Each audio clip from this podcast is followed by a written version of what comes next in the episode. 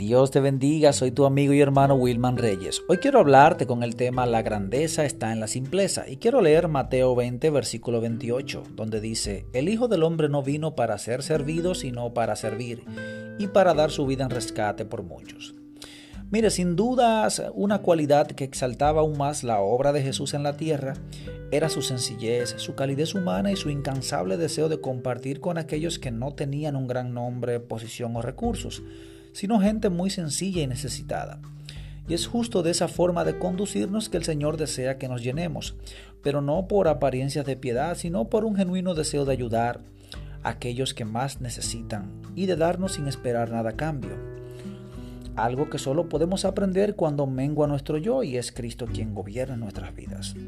Así es que a eso vino Cristo, aprendamos nosotros de Él también. Que Dios te bendiga. Hasta una próxima ocasión.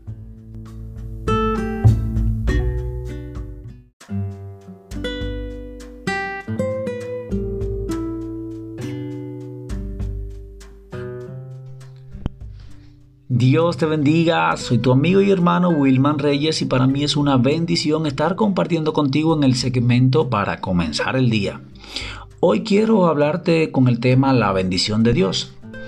Y es que recientemente escuché a alguien decir que las bendiciones podemos atraerlas con el poder de la mente. Al escuchar esto de inmediato recordé un texto bíblico que está en el libro de Salmos en el capítulo 119 versículo 56 donde dice bendiciones tuve porque hice la voluntad de Dios. Y es que eh, muchas veces solemos confundir lo que son los, las cosas materiales con lo que es la bendición de Dios.